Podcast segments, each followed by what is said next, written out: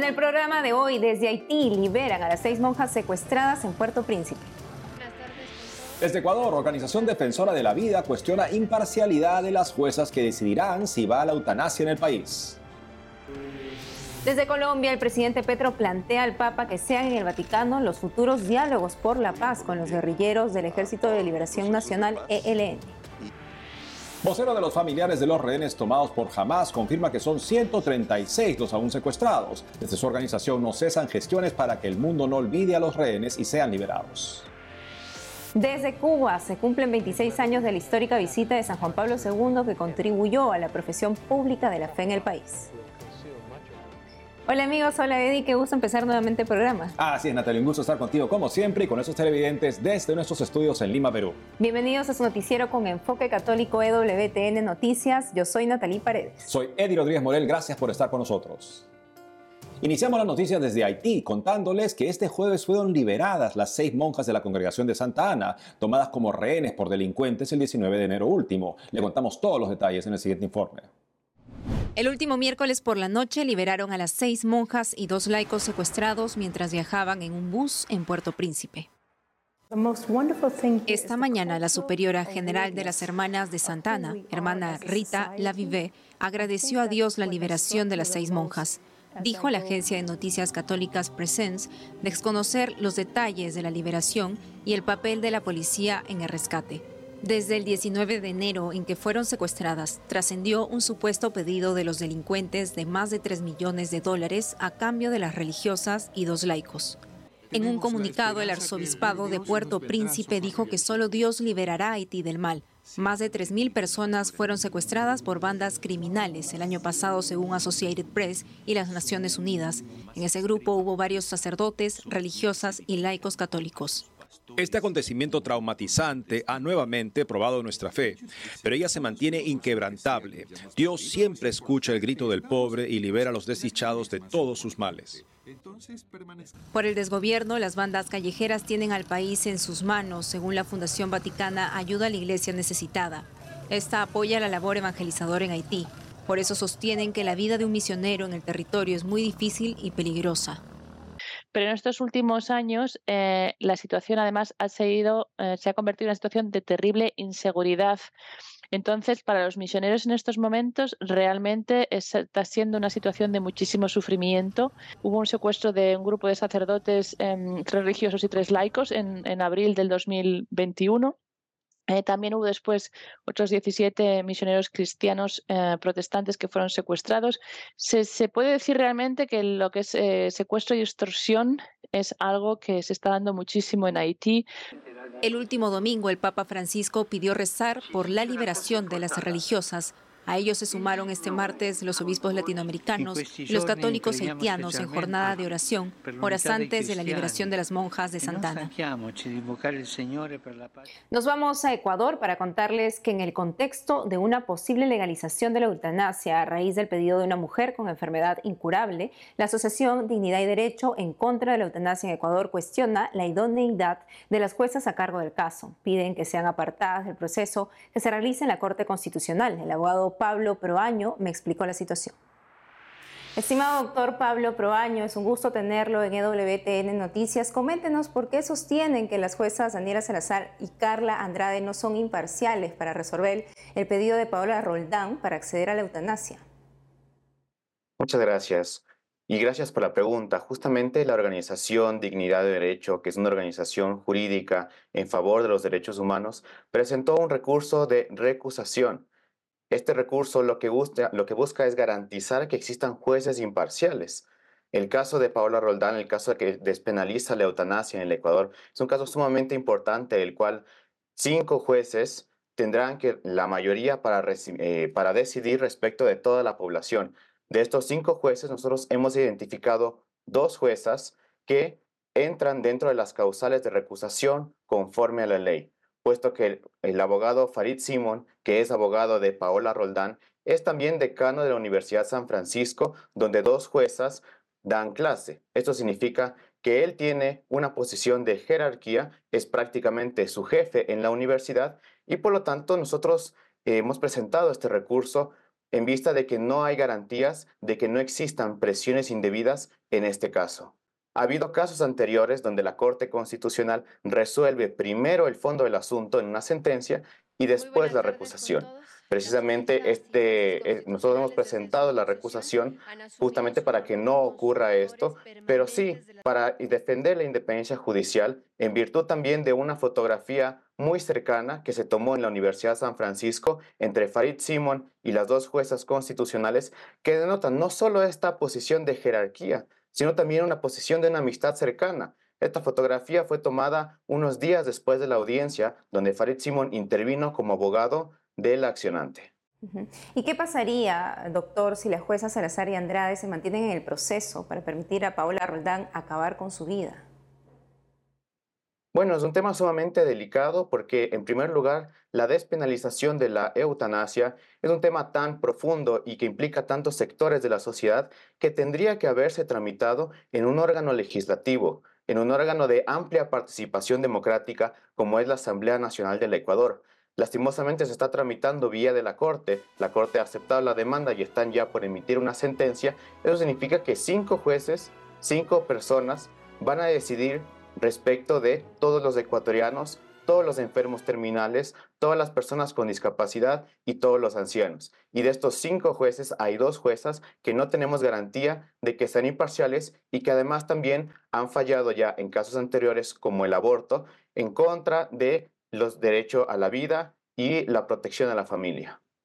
Estimado Pablo Probaño, y en este caso, ¿no? para, para esclarecer el tema, si llegan a permitir entonces que Paola Roldán realice la eutanasia, ¿esto admitiría la legalización de la eutanasia en todo el país?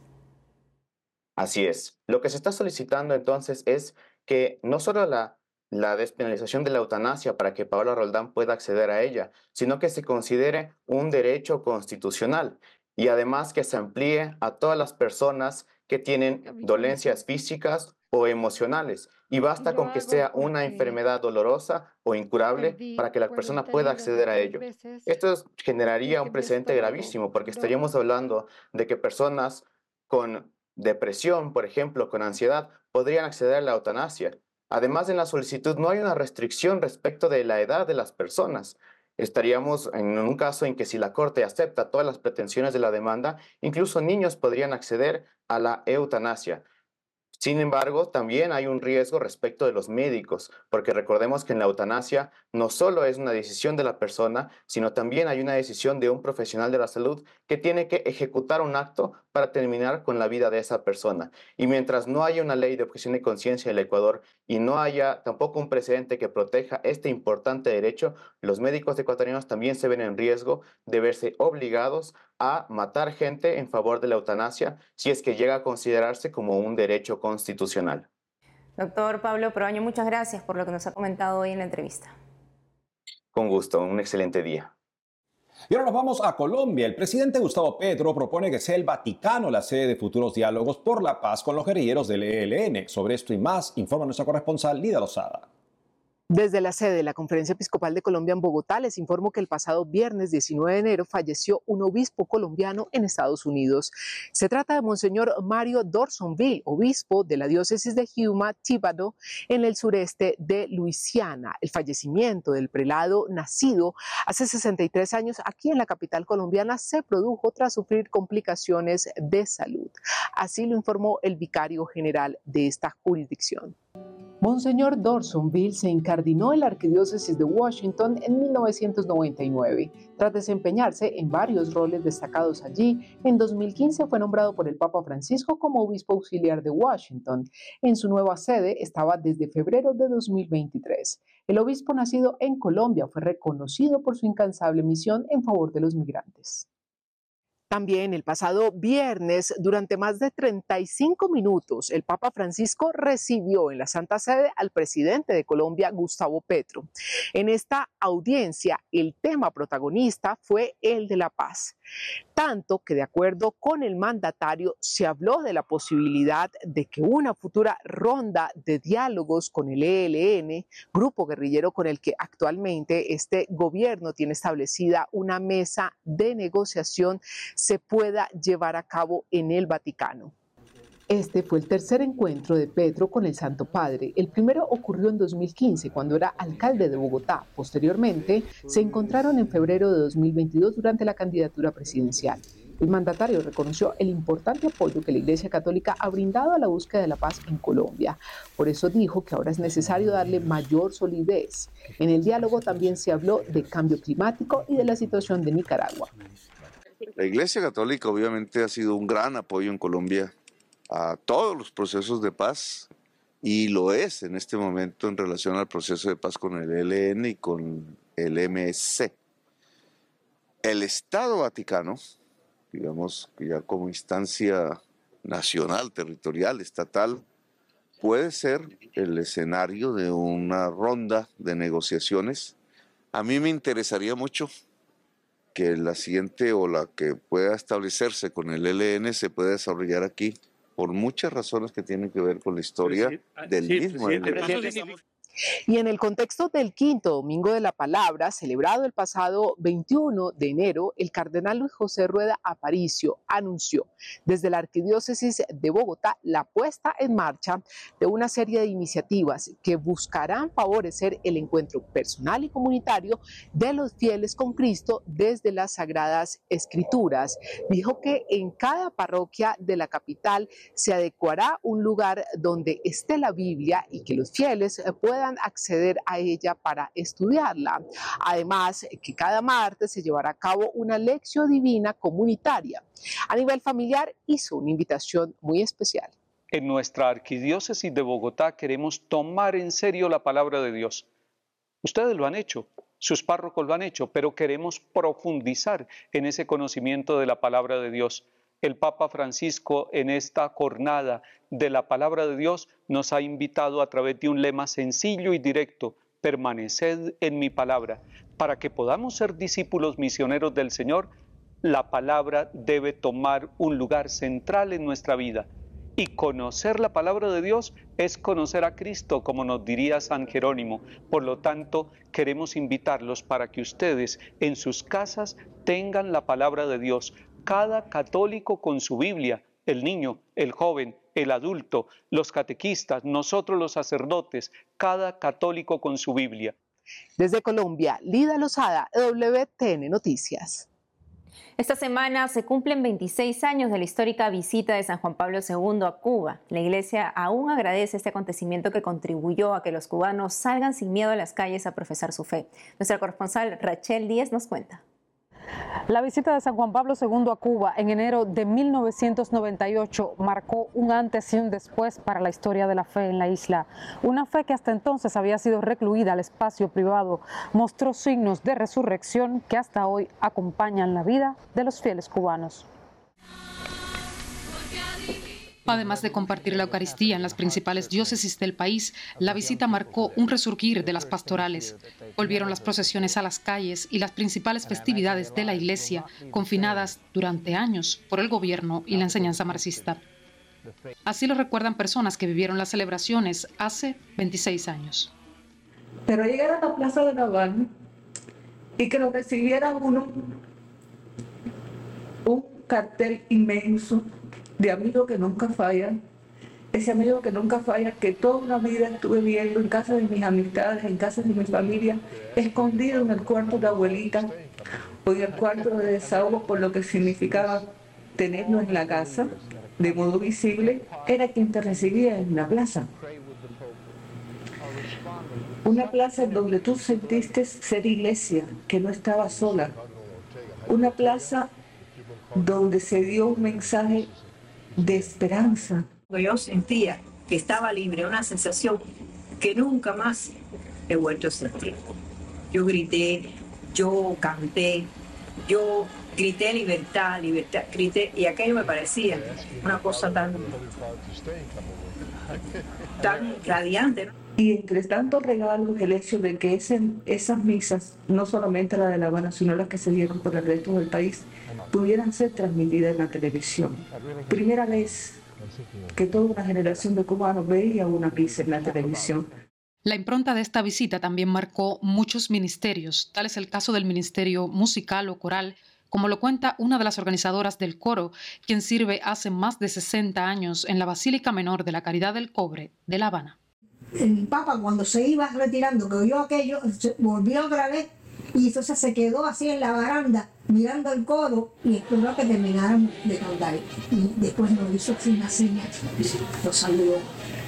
Fue muy emotivo, la verdad que terminando de cantar sin voz apenas porque de la emoción que teníamos. Muchas comunidades donde no había, se creó el coro para cantar esas canciones que se cantaron en la catedral. En Cuba además se erigió un templo en la región de La Habana del Este, en la comunidad del Bahía, dedicado a San Juan Pablo II y la Divina Misericordia. La iglesia se construyó posterior a la histórica visita y la herrería de los vitrales que la adornan formó parte de las plataformas donde estuvo el altar de la misa de La Habana. La comunidad que aquí asiste es devota del santo polaco y en él se inspira para evangelizar y servir a los pobres. Es muy grande, muy sentido mucho al Señor, dio mucho ejemplo de todo, de resistencia. Iba muy contenta, cantando, alabando al Señor. Y todo el mundo, muchas personas nos miraban y lo conocemos y le pedimos todas nuestras tribulaciones para que Él interceda por nosotros ante todos los problemas. ¿Por qué no? y celebramos su fiesta. Durante esta semana, las parroquias cubanas se recuerdan en sus Eucaristías al primer pontífice en visitar la isla. Juan Pablo II impulsó el sentido misionero de la iglesia en Cuba. Dio ejemplo de diplomacia que no se deja manipular por el poder. Su presencia fue un momento de gracia que alentó a muchos a retornar a sus raíces cristianas y ofreció esperanza a quienes en los momentos más difíciles custodiaron la fe. En La Habana, Cuba, Rachel 10. EWTN Noticias. Hacemos una pausa y al volver, vocero de los familiares de los rehenes tomados por Hamas confirma que son 136 los aún secuestrados. Desde su organización no cesan gestiones para que el mundo no los olvide y sean liberados. Además, hoy celebramos el milagro de la conversión de San Pablo y le contamos más sobre el apóstol de los gentiles. Regresamos con más noticias con Enfoque Católico.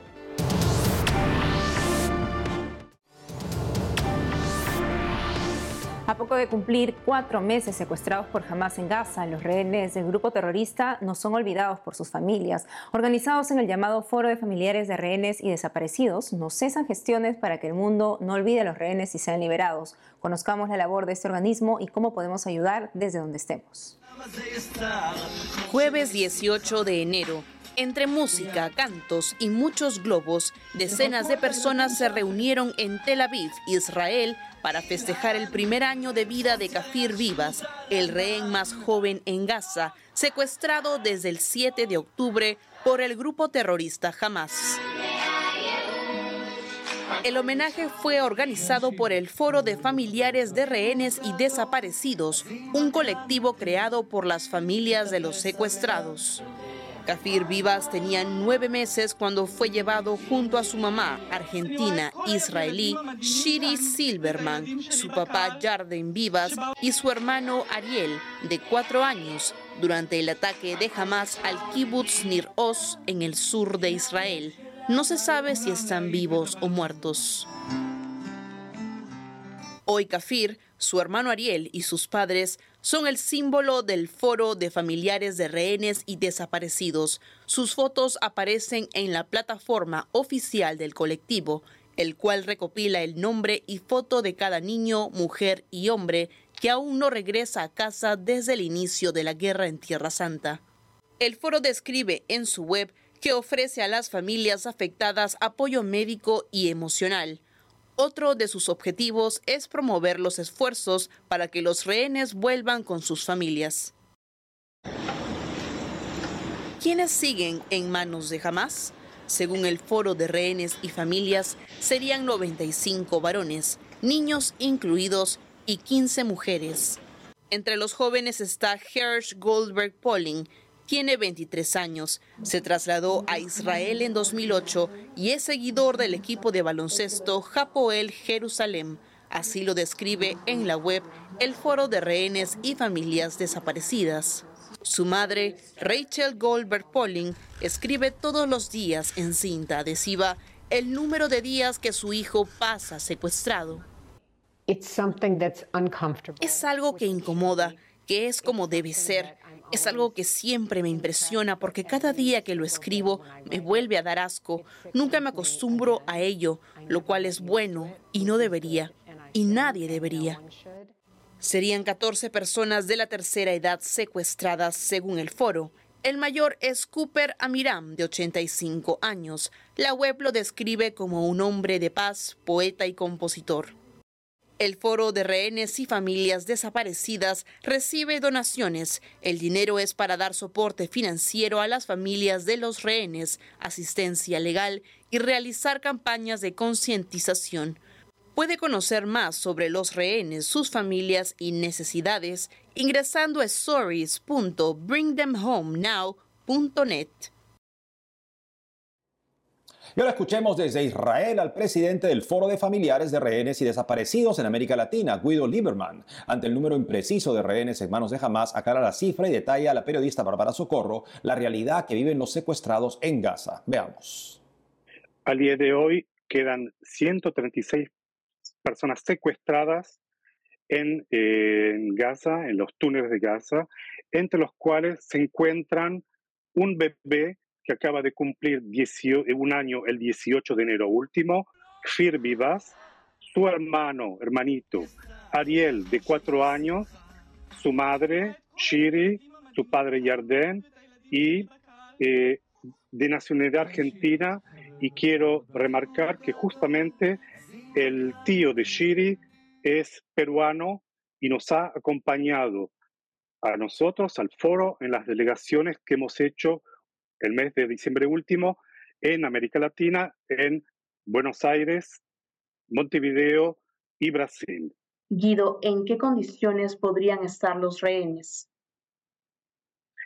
En las más crueles y más abominables condiciones que uno se puede imaginar, como ya los medios en el mundo lo han revelado a través de las personas que han sido liberadas, no es ningún secreto, maltratados, torturados, físicamente y psicológicamente, las mujeres violadas en serie eh, de la manera más cruel que uno puede imaginar, eh, viven en condiciones eh, insanas, en túneles, sin aire, sin alimentación mínima necesaria, sin medicamentos, sin atención médica, justamente personas que sabemos que sufren, que han sido secuestradas y que sufren de enfermedades crónicas, con dolores, con muchos eh, sufrimientos ya en la vida real, qué es lo que deben estar pasando, padeciendo en estos momentos. ¿Cómo ha ayudado el foro de rehenes en estos ya casi cuatro meses de guerra? Sí. Eh, primero y ante todo, nuestra acción es la de no olvidar y no permitir al mundo que olvide a esa gente, a esos seres humanos, todos, más allá de la nacionalidad, confesión, credo, son todos los secuestrados y nosotros nunca dejamos de recordar al mundo, de dejar que bajen los brazos para en el siglo XXI están gente en condiciones de barbarie este, inimaginables el día de hoy. Por lo tanto, nosotros solicitamos la ayuda, interpelamos la gente, los gobernantes, Biden, Macron, eh, eh, el emir de Qatar, eh, el presidente de Egipto, etcétera, etcétera, en Europa, en América Latina también, en, en Asia, por un lado, también las instituciones y organizaciones, eh, tal la Cruz Roja, la ONU, por supuesto, eh, la UNESCO eh, y todo tipo de organizaciones que puedan de una manera u otra ayudar o presionar para sacar esta gente, liberar la gente ya. No siempre lo hacen como se debería. Entonces nosotros insistimos. por otro lado, beneficiamos y solicitamos las personas de influencia, las comunidades, por supuesto las comunidades judías a través del mundo, pero también cristianas, musulmanas y otras en Asia, para que reúnan los esfuerzos y nos ayuden, cada uno a su manera, poder eh, influenciar o llegar de una manera al grupo Hamas para poder liberarlos. Desde la producción de WTN Noticias nos unimos en oración y en soporte a esta presión internacional. Muchas gracias por la entrevista. Muchas gracias eh, a tú, eh, Bárbara Socorro, y a toda la dirección de, del canal EWTN y al público que os escucha. Muchísimas gracias. Y cada 25 de enero la Iglesia Católica celebra el milagro de la conversión de San Pablo, a quien también llamamos apóstol de los gentiles, porque recibió la misión de anunciar el Evangelio a todas las naciones. Conozcamos la importancia de esta fecha con el padre Andrés Gutiérrez, sacerdote misionero trabajando en Estados Unidos.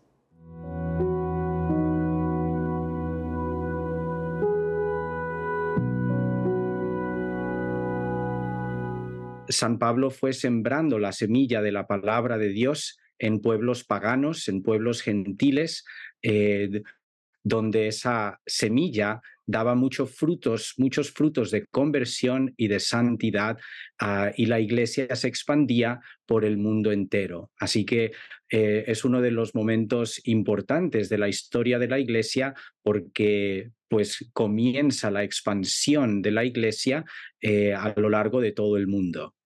Se comprende que la conversión es un doble momento en que Dios se revela, toca el corazón, toca el alma y después el alma, la persona va respondiendo a lo largo de toda la vida. San Pablo también tuvo momentos difíciles, como cuando le pidió a Dios que le quitara esa espina, se la pidió tres veces, no dice de qué se trata esa espina, pero el Señor lo va fortaleciendo a través de la oración y de su gracia. Pablo, mi gracia es suficiente. Entonces, eh, primero, conocer a Jesús, tenerlo como el centro de nuestra vida y después compartirlo con los demás. Es lo que nos pediría San Pablo en el día de su conversión.